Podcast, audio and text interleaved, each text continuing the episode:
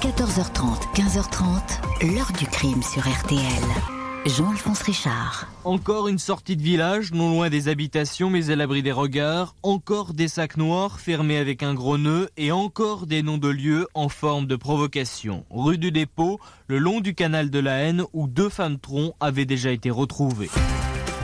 Bonjour, c'est un tueur en série sans visage qui hante depuis 25 ans la mémoire des policiers belges, l'un des pires sadiques répertoriés dans l'histoire du crime. Cinq femmes retrouvées dépecées de façon quasi chirurgicale, cinq cadavres disséminés sur des lieux dont les noms semblent chargés de symboles. La rivière de la haine ou encore le chemin de l'inquiétude. Un jeu de pistes macabre aux confins de la France et de la Belgique. De quoi conférer à ce tueur un surnom évocateur, celui du dépeceur de Mons, la ville à l'épicentre de ce massacre. Une longue enquête, la mobilisation de centaines de policiers, pas moins de 1700 pistes passées au crible, le dépeceur de Mons reste anonyme. Un cold case qui pourrait rester sans réponse car il est sur le point d'être prescrit. Qui peut être cet assassin qui découpait méticuleusement des femmes qui se ressemblent étrangement? Comment a-t-il réussi à ne laisser aucun indice? A-t-il frappé ailleurs, comme les enquêteurs le pensent? Autant de questions et bien d'autres que nous allons poser à nos invités. 14h30, 15h30. L'heure du crime sur RTL. Aujourd'hui, dans l'heure du crime, l'affaire du dépeceur de Mons en Belgique.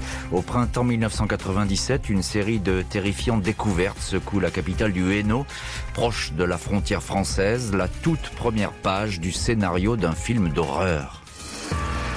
Ce samedi 22 mars 1997 au matin, le policier Olivier Motte, chef de la brigade équestre de Mons, patrouille sur son cheval au sud de la ville, dans la proche banlieue de QM. C'était une journée fraîche et plutôt ensoleillée, se souvient-il avec précision. Le policier arpente la rue Émile Vandervelde, à l'endroit où elle borde la ligne de chemin de fer Paris-Bruxelles. Son attention est attirée par un gros chat roux qui, dans le talus, s'acharne sur ce qui paraît être un jouet en plastique. Olivier Motte finit par distinguer ce qui ressemble à une main blanche, probablement celle d'un mannequin désarticulé, jeté là par un commerçant peu scrupuleux. Le policier est toutefois pris d'un doute et décide de descendre de sa monture. Il ne s'est pas trompé. C'est bien une main qui émerge d'un sac poubelle noir, mais une main ensanglantée, une main humaine. Le sac, jeté en contrebas de la chaussée, semble contenir d'autres restes de la victime. Le commissariat de Mons est alerté, le secteur bouclé.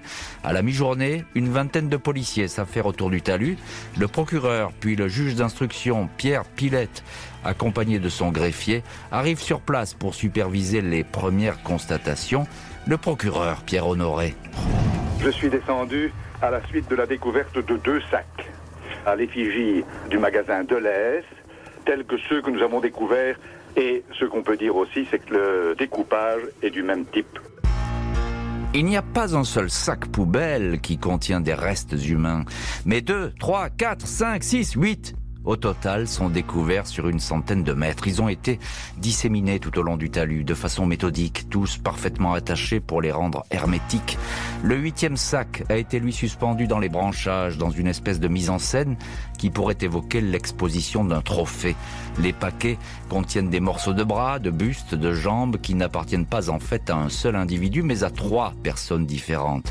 Uniquement des femmes, adultes, selon les examens des légistes, toutes âgées entre 20 et 40 ans environ. Elles ont été méthodiquement découpées comme on le ferait dans un laboratoire de boucherie. Le bras de l'une des victimes porte un tatouage. Le tueur a conservé les têtes ou les a dissimulées ailleurs. Elles ont disparu. Le lendemain de la découverte des restes humains, le dimanche 23 mars, un neuvième sac est repéré aux abords de la rue Émile Vandervelde. Il renferme un buste de femme, portant ainsi à quatre le nom des malheureuses victimes. Lundi 24 mars, un dixième sac enfermant ce qui semble être à nouveau un buste est retrouvé près de la rivière La Haine, au carrefour du chemin de l'inquiétude et de l'avenue des Bassins. Les 12 et 18 avril, d'autres sacs ont été abandonnés rue du Dépôt à Havray, une petite commune près de Mons. Cette fois, le sac contient tête de femme qui a été découpée avec minutie à la hauteur des vertèbres cervicales. Au mois d'août, un autre crâne sera découvert par des enfants jouant dans un verger à Yon.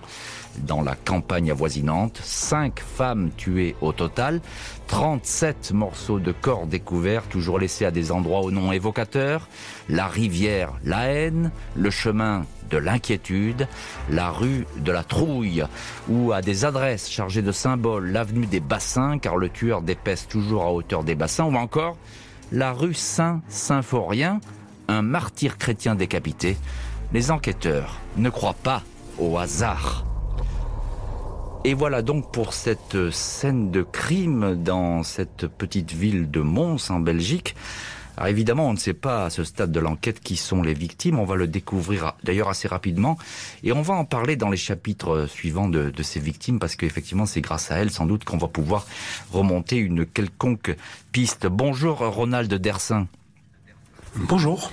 Merci beaucoup d'être en ligne aujourd'hui dans l'heure du crime. Vous êtes photographe de presse euh, pour l'édition belge de Paris Match et je crois que quand il y a eu la découverte de ces sacs, vous vous êtes, rendu sur place et vous avez pu euh, assister à cette, à cette scène pour le moins macabre. Racontez-nous.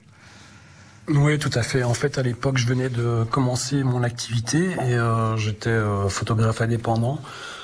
Et donc euh, cette journée du 22 mars a commencé euh, par un appel euh, d'un informateur qui me prévenait d'un d'un incendie dans la région, un incendie important. Et quelques minutes plus tard, pour m'assurer de l'importance du fait divers, je l'ai rappelé. Et là, il m'a annoncé que quelque chose d'important était en cours et qui n'avait rien à voir avec l'incendie dans la région de Couem. Donc j'ai directement pris la route en ne sachant toujours pas euh, où j'allais en fait. Mais euh, bon voilà c'est pas bien grand. Donc euh, je suis j'ai pris les artères et puis je suis arrivé directement par hasard finalement sur ce pont Emile van der Velde. Bah, il n'y avait pas encore de périmètre de sécurité, il y avait juste une ou deux camionnettes de, de police euh, avec des enquêteurs euh, au bord du, du, fossé où il y avait les sacs, mais je ne savais toujours pas qu'il y avait des sacs. Ouais. Euh, voilà. Et puis le, voilà, je me suis, je, je me suis approché des lieux et j'ai vu cette quantité de sacs remonter euh, du fossé euh, où ils triaient et puis ils ont emporté dans des dans des fourgons euh, de, de, des pompes funèbres. C'est ça. Euh, voilà. Et... Vous, vous, avez le sentiment à l'époque, Ronald Dersin, que les sacs, ils ont été déposés là, euh, ils ont été jetés, ou bien est-ce qu'on a mis vraiment un point d'honneur à ce qu'on les retrouve? Ben, je pense que je, je, pense que comme comme tout comme toute cette affaire, il y a il y a aussi peut-être une symbolique euh, avec ces noms ces noms de lieux parce que le pont Emile van der Velde, euh, bah, Emile van der Velde était un ancien ministre belge, euh, et notamment c'est lui qui a qui a qui a instauré la loi contre l'alcoolisme. Et donc, euh, en sachant que toutes ces personnes euh, étaient d'un milieu... Euh, oui, on va, on va y venir effectivement, un milieu fragile, un milieu exposé effectivement à l'alcool ou aux stupéfiants. On, on, va y venir. Vous, vous, prenez très vite conscience, Ronald Dersin, que bon, bah, c'est une scène glaçante quand même. Vous vous rendez très vite compte de, de l'ampleur des dégâts, si je puis dire. En fait, il se passe quelque chose. Euh, vu le nombre de sacs qui remontent, euh, on a pour information que c'est des restes humains. Vu le nombre de sacs, euh, ça ne peut être que quelque chose de très important. Bien sûr. Évidemment. Mm. Et ce ne sera que ce ne sera que le soir. à quelques heures plus tard, ils ont mis un périmètre de sécurité, donc on n'avait plus accès à cette zone mais ce ne sera que le soir quand on a été quand toute la presse a été convoquée pour une conférence de presse qu'on a appris l'ampleur euh, de, de, de, cette affaire en fait. Bien sûr. Qu'on nous, nous, a annoncé euh, toutes sa victimes. Alors notre deuxième invité aujourd'hui dans l'heure du crime, c'est Liliane Schroven. Bonjour Liliane Schroven. Oui, bonjour. Merci beaucoup d'être en ligne dans l'heure du crime. Vous êtes écrivain en Belgique, auteur du livre Les grandes affaires criminelles de Belgique aux éditions de Boré. Et votre dernier livre, je le cite, c'est L'alphabet du destin, nouvelle aux éditions quadrature. Euh, Liliane euh, Schroven, on a l'impression que il euh, y a un, rituel qui est mis en place. On a parlé des noms de lieux, on a parlé de ces sacs qui sont disposés de certaines manières. tout a été fait pour effectivement désigner cette scène aux enquêteurs. Oui, en effet, c'est tout à fait étonnant. Les, noms de lieux, c'est proprement incroyable. On pourrait presque parler d'humour macabre. Euh, les victimes ont pas mal de points communs et leur point commun principal, c'est qu'elles sont toutes des marginales. Hmm. Euh, d'une manière ou d'une autre, il y a des prostituées, il y a des alcooliques, il y a une SDF, elles ont presque toutes, en tout cas 4 hmm. sur 5, euh, euh, été hospitalisées dans, un, dans le hmm. même institut psychiatrique. Donc ce sont des, des femmes, en fait, qui ne risquent pas qu'on les recherche ou en tout cas qu'on les recherche. Bien sûr, mais ça, on, va, on va y venir, Liliane Schroven, à ces, à ces femmes et à ces victimes et, et à leur trajectoire, parce que c'est effectivement ce qu'il y a de plus important dans cette affaire. Euh, simplement, au, niveau, je veux dire, de, de, de, la symbolique que vous soulignez, on a quelqu'un, on a un individu qui euh, d'ores et déjà prend un malin plaisir à, à fabriquer une scène de crime exceptionnelle. C'est ça, à ceci près que, comme l'a dit à l'époque le procureur, il n'y a pas de scène de crime parce qu'on ne sait pas évidemment où ni comment il les a tués, ni même dans quel délai, puisque certains corps ont de toute évidence été euh, conservés dans des surgélateurs, et donc on ne peut pas dater exactement la date, euh, la date du décès. Hum, ce qui rend encore l'affaire plus exceptionnelle, parce qu'il a décidé, ce bonhomme, euh, de déposer là les sacs tous ensemble à un moment bien précis. bonjour Alessandra D'Angelo. Bonjour. Merci beaucoup vous aussi d'être en ligne dans l'heure du crime. Vous êtes ancienne avocate au barreau de Bruxelles, journaliste d'investigation. Vous avez écrit plusieurs livres dont Pourquoi il ne faut pas libérer Marc Dutroux, un psychopathe n'est pas amendable aux éditions Now Future. Euh, Alessandra euh, D'Angelo, on parle justement, vous avez écrit un bouquin sur, sur Dutroux. Là, à cette époque, on sort de l'affaire Dutroux. Il y a ces femmes en morceaux qui sont retrouvées dans des sacs. Euh, mais euh, on ne sait pas d'où elles viennent et qui elles sont pour l'instant, parce qu'effectivement, les disparitions de femmes, on s'en occupe pas tellement. Alors, ce, que je voulais d'abord vous, préciser en préambule par rapport aux deux, premiers intervenants, c'est qu'au niveau de la typologie de la scène de crime, euh, on sait aujourd'hui, les sciences du comportement nous disent quoi? Qu'il y a deux types de scènes de crime organisée et désorganisée. Ici, à tout le moins, elle est organisée. Et un auteur qui euh, met en place une scène de crime organisé, on sait aujourd'hui qu'il est quoi?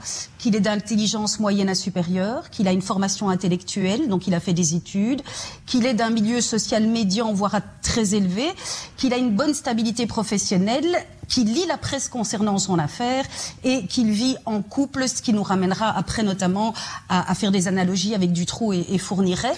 Alors ici, cet auteur nous fait un peu penser à Dino Scala, le violeur de la Sambre, qui sera prochainement jugé. Ce sont des messieurs ah, il, était, si, cela se trouve, il était parmi les badauds, il était parmi les témoins de la scène. Euh, c'est ce qu'on appelle en fait le, syndrome du garçon d'à côté. Euh, c'est le voisin dont on ne soupçonne sans doute pas qu'il peut commettre ce genre de choses. Alors c'est important, Alessandro D'Angelo, ce que vous dites, parce que on va en parler, mais dès le début, d'après vous, on, sait à peu près, on a, on a une idée de ce que est ce personnage aujourd'hui en tout cas. Alors non, euh, vous devez vous remettre 20 ans en arrière et il y a 20 ans, nous en étions encore au, balbutiement des sciences du comportement. Euh, aujourd'hui, elles sont très à la mode, d'où toutes les séries, mes experts, etc., le mentaliste. Mmh. Euh, Bien sûr. Mettez-vous, il y a 20 ans, on n'en était qu'au tout début et, je pense que c'est aussi la raison pour laquelle nous aurons très certainement dans les grandes affaires judiciaires de moins en moins de cold case parce que toutes ces, sciences viennent compléter les enquêtes. Et on va, on va continuer à en parler dans cette heure du crime. La terreur à l'époque est palpable, euh, car les découvertes de corps ne vont pas s'arrêter là. Celui que l'on va appeler le dépeceur de Mons a étendu son jeu de piste bien au-delà de la rue Émile van der Velde, dans des lieux toujours sélectionnés avec perversion. Les policiers et le juge Pilette sont convaincus qu'un seul homme est à l'origine de ce carnage. Un tueur en série animé d'une folie meurtrière évidente qui a certes le goût morbide du spectacle, mais qui ne laisse derrière lui ni indice, ni empreinte. Il cible des femmes qui peut-être se connaissaient. Pour en avoir le cœur net, il faut au plus vite identifier les victimes. Dès les premières heures, les enquêteurs font le rapprochement avec le repêchage huit mois avant la découverte des sacs du tronc d'une femme dans la rivière La Haine, celle d'une Française de 43 ans, Martine Beaune, installée depuis plusieurs années dans la région de Mons. Une femme qui menait une existence précaire et isolée, se livrant, semble-t-il, de temps à autre à la prostitution pour survivre. Elle venait de recevoir une forte somme d'argent des assurances suite à un grave accident quand elle a été assassinée. Des restes de son corps seraient dans l'un des sacs. La deuxième victime, formellement identifiée, est Jacqueline Leclerc, 33 ans, une mère de quatre enfants dont elle n'a plus la garde, en instance de séparation et gagnant sa vie comme femme de ménage. Elle avait disparu trois mois auparavant, 22 décembre 96, après avoir été déposée par sa sœur Georgette devant chez elle, rue Malabert, à Mons. Sa famille avait remué ciel et terre pour la retrouver, lancé une campagne d'affichage dans toute la région, mais le signalement n'avait pas entraîné de véritable enquête. J'ai demandé à un ami policier si on avait retrouvé un tatouage sur un bras.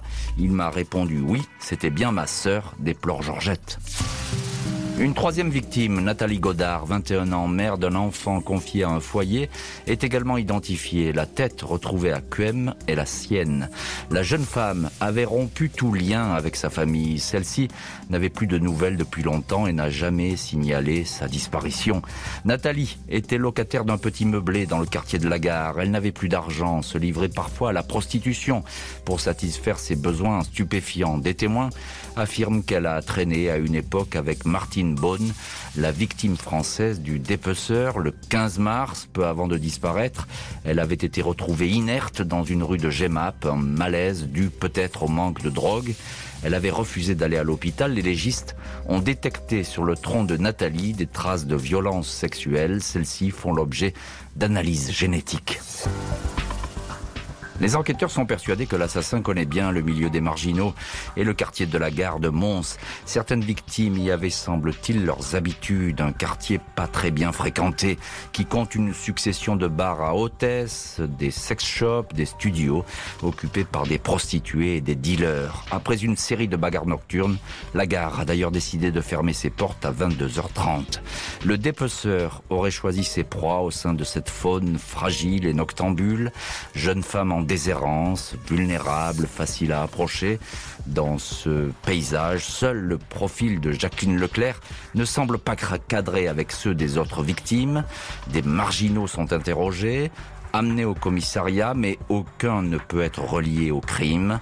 Le parquet de Mons a au total listé six témoins dignes d'intérêt, six hommes dont les portraits robots sont publiés dans les journaux, six individus recherchés.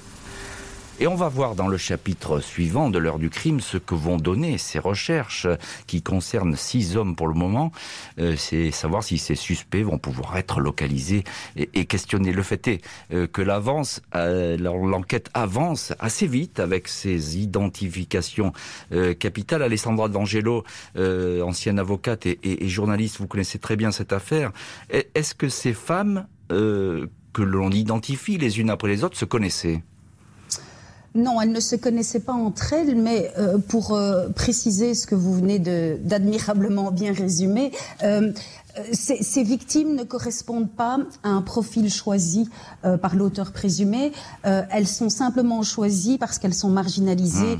et qu'elles sont des proies plus faciles. Il faut savoir qu'un psychopathe, tous les psychopathes qui ont été actuellement analysés, ont toujours la même construction de personnalité, à savoir une mère à l'image, à l'identité très forte, donc une construction très difficile par rapport à, à l'image des femmes.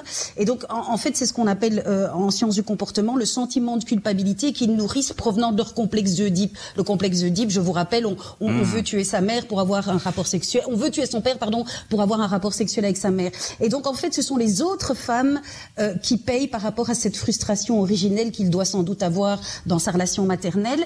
Et elles sont juste choisies parce qu'elles sont plus faibles et qu'elles sont marginalisées. Euh, et, et c'est pourquoi d'ailleurs la dernière ne correspond pas au profil. C'est ça, c'est celle mère de famille, si je puis dire, qui, a, qui, qui fait des petits boulots de, de femme de ménage et qui ne correspond pas à, ce profil. Ça veut dire que chaque fois, Alessandra D'Angelo, ce sont des, des, femmes fragiles, vulnérables, qui sont attaquées parce que ce sont des proies euh, qu'on peut immédiatement euh, capter. Effectivement. Or, la femme forte qu'ils recherchent toute leur vie, euh, ils ne peuvent pas l'atteindre. Donc, euh, et d'ailleurs ici, vous le voyez bien, il n'y a aucun abus sexuel. Donc, aucune de ces femmes n'a été euh, n'a été violée. Euh, donc, ce n'est pas le, le, le mobile. D'ailleurs, un psychopathe, je tiens à préciser également, parce que vous parliez de mobile en début d'émission, euh, un psychopathe qui bascule dans l'agir criminel n'a absolument aucun mobile. Euh, voilà, quand on fait un braquage, c'est pour voler. Euh, quand on deal, c'est Hmm. pour euh, pour fumer. Ici, ce sont simplement des personnes euh, qui compensent une personnalité abandonnique. Donc, c'est pour ça qu'on ne peut pas, en général, euh, et pas en général, on ne peut pas euh, faire résilier. Un, un psychopathe ne peut pas être dans la rédemption. Ce pourquoi j'avais d'ailleurs dit que Marc Dutroux ne peut pas sortir de prison. Il recommencerait dans son agir criminel. Oui. Un psychopathe ne se soigne pas. Un, un psychopathe ne se soigne pas, effectivement, ça, ça fait partie. Certains psychiatres l'affirment haut et fort, et, et ce depuis des, des années. Liliane Schroven, euh, écrivain, et vous connaissez bien les grandes affaires criminelles en Belgique. Vous avez d'ailleurs écrit un livre qui euh, qui porte euh, ce nom. Euh, on a l'impression que ce tueur, ce psychopathe, il, il fréquente ce quartier de la gare, ou en tout cas ces lieux un petit peu nocturnes et interlopes. Oui, tout à fait. Euh, il connaît les lieux, ça c'est une certitude. Il est originaire, ou en tout cas, il, euh, il fréquente beaucoup euh, la ville de Mons. Euh, et un des éléments clés, c'est d'ailleurs que les sacs poubelles qui ont été utilisés proviennent d'une euh, d'une solderie euh, qui a récupéré des lots de, de sacs poubelles invendus de la ville de Knock à la mer du Nord et qui les vendait là à bas prix. Et d'ailleurs, pour la petite histoire, parmi les, les milliers de, de pistes et de dénonciations possibles, je me souviens qu'au moment de la sortie du livre, j'étais au salon du livre de Mons, précisément, Mhm. et donc euh, il y a des tas de gens qui venaient m'en parler, etc. Mhm. Et il y a notamment un, un monsieur très étrange qui est venu me dire que lui, il savait qui était le tueur. Évidemment, j'ai tout de suite dit, je vous en prie, expliquez-moi. Et en fait, euh, il m'a dit que le, la police n'avait pas investigué du côté de la solderie, qui, comme par hasard, avait fermé ses portes très peu de temps après. Et dans la mesure où tous les sacs poubelles venaient de là, il en déduisait que c'était le, le commerçant en question qui était probablement le coupable. C'est étonnant comme l'anecdote que vous racontez, parce qu'on a l'impression que cette personne était particulièrement bien informée, si je puis dire. Voilà, maintenant, euh, beaucoup de gens qui étaient proches de l'enquête ou beaucoup de journalistes étaient bien informés, évidemment. Et puis à Mons, c'est quand même une ville euh, qui n'est pas très très grande et, et l'affaire a fait grand bruit, donc tout le monde se connaît un peu, tout le monde discute sur le coin de la rue. Mm. Et, et voilà, donc moi, je, le type est parti, je ne savais pas du tout qui il était, donc j'ai pas pu aller plus loin, évidemment. Mais euh, ça montre qu'il y a eu énormément de dénonciations ou de suspicions qui ont été communiquées à Bien la sûr. police Mm. Dont la, la plus importante a été celle de ce médecin euh, qui a été dénoncé On, va, par son on, va y, on va y venir, Liliane Schroven, effectivement, parce qu'il a les, les suspects, ça sera dans le chapitre suivant. Je voudrais qu'on entende Ronald Dersin, euh, photographe de presse pour l'édition belge de Paris Match. Je suppose que vous avez fait ces photos à l'époque, etc. Vous avez vous êtes parmi les, les premiers journalistes qui étaient sur cette, cette scène de crime, on va l'appeler comme ça, entre guillemets. Euh, je suppose qu'il y a une émotion euh, terrifiante euh, à Mons en, euh, dès lors que ces crimes sont découverts. C'est il y a une espèce de psychose qui doit s'emparer de la ville. Ah oui, complètement. Il y avait une psychose, il y avait une ambiance complètement anxiogène. Euh, J'allais régulièrement, puisqu'on savait que l'origine euh, devait se passer euh, aux alentours de cette gare, euh, j'allais j'allais régulièrement euh, dans le quartier pour faire des images le soir, un peu d'ambiance, etc. Et euh, je dois vous avouer que c'était c'était c'était vraiment un climat très étrange. En fait, j'ai l'impression que tout le monde se soupçonnait, euh, tout le monde était, enfin voilà, c'était très étrange comme ambiance et ça a duré des mois et des mois comme ça. On avait le sentiment qu'il y avait un tueur qui rôdait en ville, c'est ça? Voilà, exactement. C'est exactement ça. On avait vraiment l'impression qu'il était là, euh, qu'il était dans l'ombre et qu'il regardait, euh, qu'il regardait ce qui se passait. Euh, voilà, il, est- il était, il, est- il était vraiment présent en Mhm. fait. Ouais. Le juge et les policiers savent qu'ils ont affaire à un impitoyable tueur en série, un monstre passé maître dans l'art de la découpe, un maniaque sexuel éprouvant une intense jubilation avec ce jeu de pistes sordides. Un premier suspect va rapidement être identifié. Mardi 22 avril 1997, un mois pile après la découverte des premiers sacs, les policiers de Mons interpellent un homme logeant dans une caravane à Gemep-sur-Sambre, près de Charleroi. Un certain Léopold Bogart, 33 ans, qui traînait ces derniers temps en compagnie de Nathalie Godard, la dernière femme à avoir été tuée. Bogart est facile à repérer, il porte en permanence un chapeau de cow-boy. Il est surnommé le gitan à cause de son visage taillé à la serpe, ses cheveux longs et son collier de barbe. L'homme est surtout connu pour ses accès de violence. Il porte toujours sur lui un couteau papillon qu'il manie à la perfection. Il se serait vanté d'avoir tué Nathalie. Face aux enquêteurs, Léopold Bogart garde le silence. Quartier de la gare, personne ne croit à son implication. Pas assez intelligent pour agir de la sorte, témoigne une patronne de bar. Des prélèvements et des analyses sont effectuées comparées aux traces découvertes sur le tronc de Nathalie. Analyse négative, malgré les doutes persistants du juge Pilette. Le gitan est remis en liberté après trois semaines de détention. Des recherches concernant cinq autres individus ne donnent rien. L'enquête sur le dépeceur de Mons repart à zéro. Des investigations désormais confiées à une cellule spéciale baptisée Corpus. Une quinzaine de policiers, appuyés par des légistes, étudient le profil des victimes âgées de 21 ans à 43 ans, toutes identifiées. Des femmes qui ne se connaissaient pas et n'avaient jamais attiré l'attention juste avant sa mort. Nathalie Godard, la plus jeune de toutes, avait été filmée parmi les participants d'une marche blanche en hommage aux victimes de Dutroux. Les autres victimes, Martine Bonne, Jacqueline Leclerc, Carmelina Russo ou encore Begonia Valencia, étaient presque souvent livrées à elles-mêmes. Begonia Valencia, jeune femme rachitique, 38 ans, était de loin la proie la plus facile. Cette mère de famille habitait seule à Framery. Elle accusait une santé fragile, avait fait des séjours en asile psychiatrique. Une partie du corps de l'une des victimes, le bassin de Carmelina Russo, a été découvert de l'autre côté de la frontière, dans le nord de la France, à Château-l'Abbaye, dans le fleuve Lescaut. Les enquêteurs n'en demeurent pas moins persuadés que l'assassin invisible habite Mons ou ses alentours. Et voilà donc que la chasse au tueur euh, bat son plein. Il y a tout de suite euh, cet homme, on va s'arrêter sur lui une seconde, euh, ce fameux Bogart, surnommé le, gitan, Liliane Schroven. Il y a une avancée tout de suite assez rapide dans cette enquête, même si elle ne va finalement rien donner. Oui, c'est ça. En fait, il était le petit ami, si on peut dire, de Nathalie Godard. Et donc, évidemment, on l'a soupçonné tout de suite, d'autant plus que, comme vous l'avez très bien expliqué, il était un peu louche, Ouais, je dirais. est violent, c'est un homme violent. Il était violent, il aimait bien les couteaux, il avait, voilà, c'était un marginal lui aussi qui vivait un peu en dehors de la société. Euh, il avait un blouson qui portait des traces de sang, notamment, donc euh, le rapprochement a été vite fait. Hmm. Mais on a fait diverses analyses et ce n'était absolument pas le sang de Nathalie. Et puis finalement, il a été blanchi parce que, euh, selon toute apparence, comme vous l'avez dit, il n'avait pas les, Oui. Les, les- les ressources intellectuelles pour se livrer à ce jeu, et, et surtout parce que il y avait, il n'y avait aucune preuve qu'il qu'il fût euh, où que ce soit sur les lieux euh, du crime ou Oui, dans il- le contexte adéquat. Il avait, il avait un- en fait tout simplement un alibi ou en tout cas quelque chose qui permette de l'éloigner de, de ces scènes de crime. Alessandra D'Angelo, ancienne avocate et journaliste d'investigation, euh, les recherches à l'époque, euh, l'ADN existe déjà, on commence à, à l'utiliser. Euh, cette fameuse cellule corpus, elle se met en place. Ça aussi, c'est un petit peu nouveau, une équipe spécialement dédiée à la recherche d'un criminel. Oui, c'était la, la première fois qu'on mettait en place euh, une équipe avec autant d'effectifs. Maintenant, je voudrais revenir euh, sur euh, ce que vous avez dit en début d'émission, que finalement on avait très peu d'indices.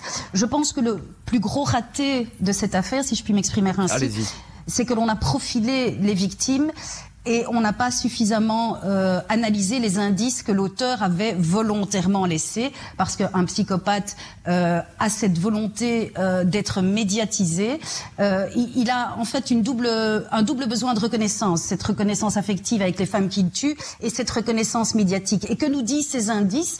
Euh, Vous avez d'abord le, le dépeçage, qui est très caractérisé et qui est une forme de, de fétichisme. Pourquoi est-ce qu'on coupe la tête et le tronc? La tête parce que je m'empare de ton esprit, et le tronc il abrite, il abrite le cœur. Donc sans cœur il n'y a plus de vie. Et donc en fait il lance un défi aux enquêteurs. Je vous rends les restes. Excusez-moi de, de parler ainsi. Et c'est moi qui ai la main. Alors les 39 euh, morceaux de les 39 restes qui ont été trouvés correspondent aussi en numérologie à l'ange gardien qui vient vous libérer du mal et qui vient vous sauver. Donc je pense que vous, allez loin là, Alessandra D'Angelo, ah, non, non, non, non, non, non, c'est vraiment ce qu'on fait aujourd'hui en sciences du comportement. Et je pense que si on s'était focalisé sur ce genre d'indices, on aurait très vite compris. Et d'ailleurs, vous avez euh, aussi la, la, rue de Bethléem, euh, vous avez la rue de Saint-Séphorien qui sont des noms mhm. religieux. Je pense que euh, cet homme devait très certainement être croyant, catholique et pratiquant. Il devait certainement travailler dans une quelconque œuvre de bienfaisance ou pour la paroisse, l'une des paroisses dans la ville de Mons. Mhm. Et je pense que si on avait focalisé on aurait les recherches, oui, on, aurait peut-être plus ciblé quelqu'un. On, on, serait allé sans doute plus vite. 1700 pistes vont être examinées au fil des années. Quelques-unes vont faire renaître l'espoir d'identifier cet assassin qui s'est évanoui dans la nature après la découverte des sacs.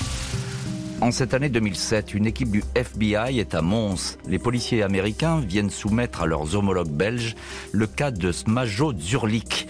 En septembre 90, ce chauffeur de taxi originaire du Monténégro, émigré dans le Bronx à New York, a tué une agent immobilier, Marie Bill, 61 ans. Son corps a été dépecé, disséminé dans des sacs poubelles. Après son crime, Zurlik a pris la fuite. Il est retourné au Monténégro où il a été emprisonné pour deux autres meurtres similaires. Le FBI a établi que lors de sa cavale, le criminel a longuement séjourné en Belgique, notamment à Verviers et à Arlon. L'enquête américaine indique que les découpes opérées par Zurlik ressemblent très pour trait à celles infligées aux victimes belges. Malgré ces informations, les enquêteurs restent sceptiques. Selon eux, Zurlik a quitté la Belgique six mois avant le premier meurtre. Il ne peut pas être le dépeceur de Mons. Trois ans après la piste du tueur en série du Monténégro, un médecin ORL de Mons est interrogé par les enquêteurs. Cet homme de 62 ans, le docteur Jacques est alors en détention pour avoir harcelé puis menacé de mort avec un pistolet une jeune esthéticienne. Au mois d'août 2009 puis en janvier 2010, deux lettres anonymes l'ont désigné comme étant le dépeceur. Des courriers circonstanciés. La piste est séduisante, mais elle se dégonfle. C'est le propre fils du praticien qui déteste son père qui a rédigé ces lettres uniquement destinées à lui nuire. Le médecin n'est plus suspect. Une autre piste également prometteuse conduit la police belge jusqu'à que derrière les murs de l'immense base américaine du Shape à Casto, près de Mons, un camp de l'OTAN abritant des centaines de militaires. Certains profils sont étudiés de près, notamment des hommes connus pour violence ou s'étant fait repérer dans le quartier chaud de la gare de Mons, mais ces vérifications n'aboutissent pas. Voilà, les policiers qui sont sur les traces d'un tueur qu'on n'arrive pas à attraper. Ronald Dersin, en quelques mots, euh, on a l'impression que les policiers, ils cherchent dans tous les sens à ce moment-là. Oui, complètement, ça part dans tous les sens. Euh, euh, je pense qu'ils sont complètement désemparés eux-mêmes. Hmm. moi, pour pour m'être rendu sur tous les lieux des découvertes des, des, des hmm. restes, j'ai vu que c'était voilà, c'était c'était pas. Je pense que cette enquête n'a pas été prise au sérieux dès le départ et les investigations n'ont pas été menées. Euh, n'ont pas été bien menées et euh, ils étaient désemparés par. Euh, pourquoi vous dites Pourquoi vous dites ça, Ronald Dersin ils, ont été dépassés par les événements, les, les policiers, ou ils n'ont pas pris la mesure de ce qui se passait? Oui, je pense qu'un fait divers euh, pareil, euh, je pense que voilà, on en, on en voit régul on en voit pas souvent et, et, et, l'ampleur, l'ampleur de l'ampleur a, a, a, les a, il les a, les a complètement inondés. Donc ils n'étaient pas préparés mmh. probablement à ça non plus. Euh, J'ai une petite anecdote aussi. Euh, je me suis rendu sur tous les lieux de, des restes où on a découvert les, les restes humains et je me souviens que j'avais aussi participé à, à les funérailles d'une des victimes. Euh, je pense que c'est Nathalie Godard. Et euh, j'étais j'avais pris quelques jours de vacances euh, à l'époque. Et pendant mon, mon absence, euh, j'ai été victime d'un vol. Euh, on ne m'a rien dérobé à mon bureau. On, on, on m'a juste volé. Euh, toutes mes archives de cette affaire ont été sans dessus dessous. On m'a on m'a on m'a volé des, des, des clichés Et j'ai été, les enquêteurs sont venus me voir sur mon lieu de vacances pour m'interroger. D'après eux, l'ombre de, de l'ombre de cette personne était là. Elle regardait en permanence ce qui se passait et elle aurait très bien pu être avoir assisté à ces funérailles euh, Alors pour lesquels j'ai été. Et, bizarrement, hum. voilà, il n'y a pas eu de lien avec cette hum. affaire. Ça peut être, bien sûr, bien sûr. Mais c'est tout à fait inquiétant ce que vous racontez. Effectivement, ça cadre avec ce que nous disent nos autres invités, à savoir quelqu'un qui surveille, qui prend plaisir à se mettre en scène et à mettre en, scène ses crimes. Alessandro D'Angelo, juste quelques mots. Euh, la piste du Monténégro, euh, le FBI, il a l'air vraiment euh, affirmatif. Ils disent, euh, c'est exactement la même personne qui découpe. Euh, oui, alors je voulais juste apporter euh, Rapidement, une précision par rapport au dernier intervenant. Euh, là où on a peut-être raté quelque chose aussi, souvenez-vous, euh, en 1996, c'était l'arrestation de Marc Dutroux. Et je pense que toutes les forces vives du pays, hmm. euh, pour répondre... étaient concentrées sur Dutroux. Oui, étaient, oui, étaient concentrées sur Dutroux pour répondre, répondre aux besoins aussi de la population. Et je pense qu'on n'a pas mis assez d'effectifs hmm. sur cette affaire. Un mot, alors, sur le Monténégro, vraiment un mot. le profil, là, vous qui êtes spécialiste de, ces profils un peu inquiétants et un peu troublants, là on peut dire que ça correspond. Le FBI, ils sont sur deux. Mais je, je pense qu'il y avait aussi une demande de faire euh, euh, appel euh, aux investigateurs américains et voilà, il, fallait, il fallait aussi, non, il fallait aussi pour la Belgique démontrer que l'intervention des enquêteurs américains avait été utile dans ce dossier parce qu'il y avait une demande de la part de, des citoyens. Mais voilà, on, s'est vite hmm. rendu compte que c'était aussi une voie sans issue. De toute évidence, c'est un fantôme que recherchent les enquêteurs. Le dépeceur ne fait plus parler de lui. Le nombre de ses victimes est donc arrêté à cinq femmes, même si un doute persiste et si le tueur avait aussi frappé de l'autre côté de la frontière? 3 août 2003, soit 6 ans après les premiers meurtres, le corps démembré de Janine Scopa, une veuve de 59 ans, est découvert par un adolescent qui se baigne dans un coude de l'Escaut, près de Valenciennes. Cette Française, habitant le village de Saint-Hilaire-sur-Helpe, a disparu six mois auparavant dans la nuit du 19 février. Au regard des découpes effectuées sur son corps, notamment sur un bras sans main et une jambe, elle pourrait être la sixième victime du dépeceur de Mons. D'autant plus qu'une partie du corps d'une autre victime, Carmelina Russo, a été découverte dans cette même région. Hypothèse séduisante envisagée par la police judiciaire de Lille, tout comme par celle de Mons, mais jamais corroborée par la suite des investigations. Malgré l'impossibilité de mettre un nom et un visage sur le dépeceur, le parquet de Mons est toujours en charge du dossier. L'Institut national de criminalistique est régulièrement sollicité pour faire de nouvelles analyses ADN. Des experts psychiatres pensent que le tueur est un homme qui avait 35 à 45 ans au moment des faits, doté d'une grande intelligence et assouvissant un désir de punition. Faute d'éléments nouveaux, l'affaire sera officiellement prescrite en 2027. Et on retrouve dans cette heure du crime l'une de nos invitées, Liliane Schroven, écrivain, auteur des grandes affaires criminelles euh, en Belgique. Je parlais, Liliane Schroven, du cas Janine Scopa. Alors évidemment, vous allez dire, euh, c'est côté français, donc ça nous intéresse plus ici. mais mais euh, c'est un cas troublant, même s'il ne fait n'est pas attribué formellement au, au dépeceur de Mons. C'est ça, c'est-à-dire que euh, le comment dire le, présumé auteur, euh, c'est le, patron de la scierie euh, du village en question où on a trouvé la, dépouille ou du moins les restes de cette femme, mmh. a été soupçonné du meurtre et du dépeçage. on a trouvé des morceaux dans un, un, village à quelques kilomètres de la frontière belge, donc tout près de chez lui, deux jambes, deux bras, emballés dans des sacs poubelles, donc la ressemblance était frappante.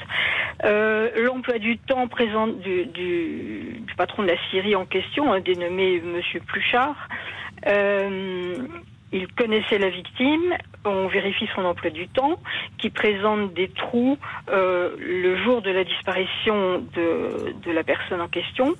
Euh, en outre, on trouve des traces de sang. Hmm. Il est arrêté, il est mis en examen, il est, il est emprisonné. Euh, il est libéré après neuf jours de détention sans qu'on sache très bien pourquoi. Il reste mis en examen, mais il décède en 2010 et donc le parquet français va rendre un non-lieu posthume Mm, mm. en 2011. Donc on n'a jamais aucune certitude. Maintenant, moi je voudrais quand même, si vous me le permettez, souligner un aspect intéressant dans cette histoire. C'est intéressant ou interpellant, c'est que euh, tous ces crimes ont eu lieu à un moment bien déterminé. On a trouvé les donc on a trouvé les, les, sacs, les sacs poubelles visiblement tous jetés à peu de temps Mhm, d'intervalle et puis et puis il n'y a plus rien eu. Donc ça veut dire quoi? Est-ce que le, le coupable est mort? Est-ce que le coupable euh, a quitté le pays et a été faire des, des méfaits ailleurs Euh, Pourquoi s'est-il arrêté un, psych- un psychopathe, normalement, si c'est bien un psychopathe, ce qui semble être le Ouais. cas, ne s'arrête pas. Et ne s'arrête pas, effectivement, on peut voir les choses comme ça. Le fait est, c'est que quand les sacs ont été trouvés, on sait que les victimes avaient été tuées hum, parfois des, des mois auparavant et qu'elles avaient été conservées dans des congélateurs. On- ça, on le sait aujourd'hui. Donc, il a sans doute joué avec ses corps, il en a fait des trophées euh, chez lui, c'est tout à fait euh, en- envisageable. Euh, Ronald Dersin, en quelques mots, pourquoi c'est une enquête si difficile, cette enquête euh, du dépeceur de Mons? Ben, comme, le disait votre précédente intervenante, je pense qu'il y a eu aussi, on était en pleine affaire du trou, donc tous les moyens étaient mis là-dessus. Euh, donc, donc, euh, donc voilà, je, je, je, je pense qu'ils n'étaient pas à la hauteur, les enquêteurs n'étaient pas à la hauteur d'une affaire, euh, d'une affaire De- comme De celle-là. ce type-là, oui, bien sûr. Euh, oui, la, la première chronologiquement, la première découverte, c'est celle de, c'est celle du tronc de Martine Bone. Elle a eu lieu le 24 juillet en 96. Euh, j'y ai- j'y étais aussi euh, sur place. Et euh, à l'époque, je me souviens, en- ce, ce dossier a été mis dans le placard parce que longtemps on a parlé d'un d'une personne disparue qui aurait pu se faire happer par un par une par un bateau, par une hélice de, de, de péniche, et le tronc se serait retrouvé euh, dans la Ouais. Haine, euh, blo- bloqué dans des brochages à proximité d'une petite écluse. Donc ça n'a pas été assez vite. Ouais. Euh, la même chose pour le, le crâne de on- le, on- le crâne euh, découvert dans, dans le verger. Mm. les- il y a eu une, un malentendu sur les, la, la, la, la date. Ouais. On nous a dit que ce, crâne datait de 30 ans. Oui. Or, c'était la victime qui avait 30 ans. Donc, euh, il y a eu toute une Oui, série ce, que, de, ce que vous dites, c'est que choses. on est un peu dans le désordre, c'est ça, et, et que finalement on n'arrive pas à recouper les éléments euh, malgré la, la cellule mise en place, on n'arrive pas à recouper euh, toutes ces informations. Alessandra D'Angelo, euh, alors évidemment les psys, euh, et vous les connaissez bien, les psys, ces profilers, euh, ils sont beaucoup penchés sur cette affaire du, du dépeceur. Est-ce qu'aujourd'hui on pourrait euh, arriver peut-être à une solution, arriver à l'identifier un jour ou l'autre? Alors écoutez, euh, personnellement déjà, je, mais c'est mon, mon opinion personnelle de cette affaire, je pense qu'il n'y a qu'une seule piste aujourd'hui, c'est que cet individu est décédé euh, parce que effectivement un psychopathe ne s'arrête jamais dans l'escalade de l'agir criminel. Un prédateur a besoin de cette visibilité pour vivre, il a besoin de cette notoriété sociale. Donc pour moi, il est décédé. Alors euh, va-t-on pouvoir mettre un nom sur cette personne décédée? J'en doute parce qu'il nous reste là maintenant euh, euh, cinq ans puisque la prescription est trentenaire, comme Eh vous oui, l'avez souligné ça court, l'émission. Donc le délai court. Et en plus, euh, que nous disent aujourd'hui les techniques d'ADN, c'est qu'il faut mettre euh, en corrélation euh, l'ADN de cet éventuel individu avec l'ADN enregistré dans nos bases de données. Hmm. Et il faut savoir aujourd'hui que seulement 20% des profils ADN enregistrés correspondent à des profils ADN retrouvés dans des affaires criminelles. Hmm. Donc, donc, ça, donc Et- ça sera effectivement sans doute très compliqué d'arriver à identifier un jour peut-être ce fameux dépeceur de Mons. Merci beaucoup Alessandra D'Angelo, Liliane Schroven et Ronald Dersin d'avoir été les invités de l'heure du crime. Merci à l'équipe de l'émission, Justine Vignot, Marie Bossard à la préparation. Boris Pirédu était à la réalisation. L'heure du crime, présenté par Jean-Alphonse Richard sur RTL.